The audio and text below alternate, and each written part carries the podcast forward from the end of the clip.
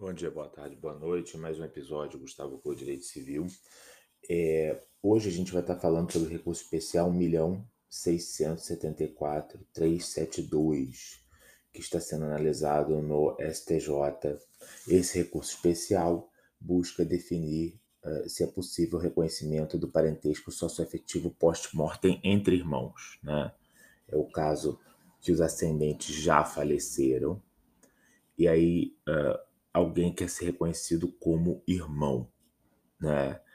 É, o STJ está analisando ainda, né? É, perdeu em primeiro e segundo graus, né? O TJ de São Paulo entendeu que é, a efetividade não poderia, nesse caso, servir unicamente para atribuir direitos sucessórios.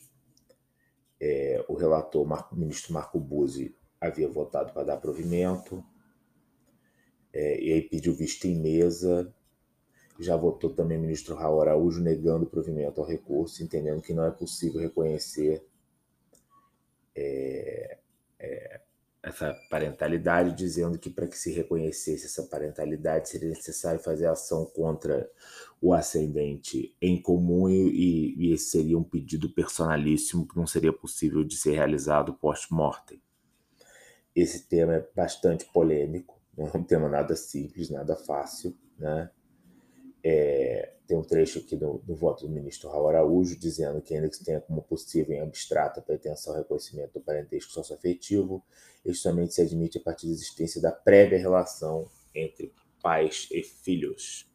É um assunto complexo, né? É, eu acho que é um pouco diferente do que o ministro Raul Araújo disse. Eu acho que é possível, sim, o reconhecimento post-mortem dessa uh, relação familiar, porque, uh, na verdade, o reconhecimento uh, da parentalidade é idêntico. Né? Assim, se é possível o reconhecimento da parentalidade biológica post-mortem, tem que ser possível o reconhecimento da parentalidade socioafetiva e a comprovação da socioafetividade não pode ser simplesmente entendida como ato de vontade, porque senão um ascendente socioafetivo poderia simplesmente, depois de 20 ou 30 anos, mesmo que vivo, dizer que não concorda mais em ser ascendente socioafetivo e mudar a sua vontade, mudar a sua intenção e desconstruir aquela parentalidade que foi fruto de tantas, tantas ações, de tantas condutas. Né? Então, é, acho que está havendo aí uma sobreelevação do papel da vontade. Não sei se o STJ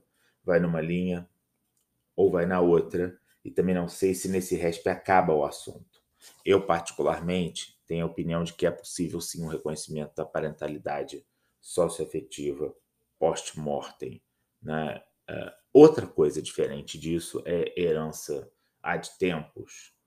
É, eu penso que se isso ocorre até 10 anos após a morte do ascendente, é possível rediscutir herança. Passados os 10 anos após a morte, é, é, necessário reconhecer que não é possível reabrir discussões de herança, até porque quem recebeu os bens recebeu de boa fé e já passou o prazo é, é, é do 1238, parágrafo único. As pessoas normalmente dão função social para os bens e vai ter ocorrido do capião. Né?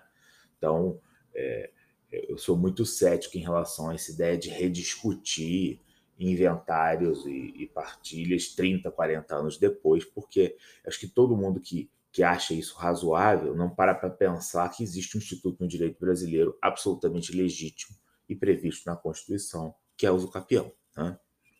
Ok? Então, é, são algumas questões que eu queria trazer para vocês sobre parentalidade socioafetiva. Vamos ver o que o STJ vai fazer. Um abraço, até a próxima.